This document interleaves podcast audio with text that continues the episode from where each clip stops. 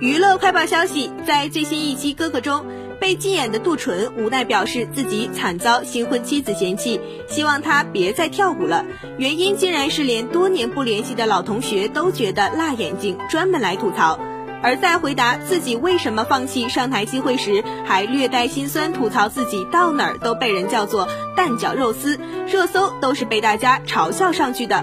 看到这么受挫的杜淳，金星也专门安慰，希望其不要放弃。随后，杜淳也表示自己追光是认真的，一定会努力练习舞蹈，憋着一股劲，希望有一次爆发的舞台，靠实力被网友看见。最新一期《奇葩说》中，选手子隐提出的“已回未支付”观点，对加班却没有加班费的现象。发来了重拳出击。他表示，现在的软件设计的不合理，一个办公软件为什么下班还能发消息？应该设计一款软件，在下班时间发消息的，通通需要额外收付。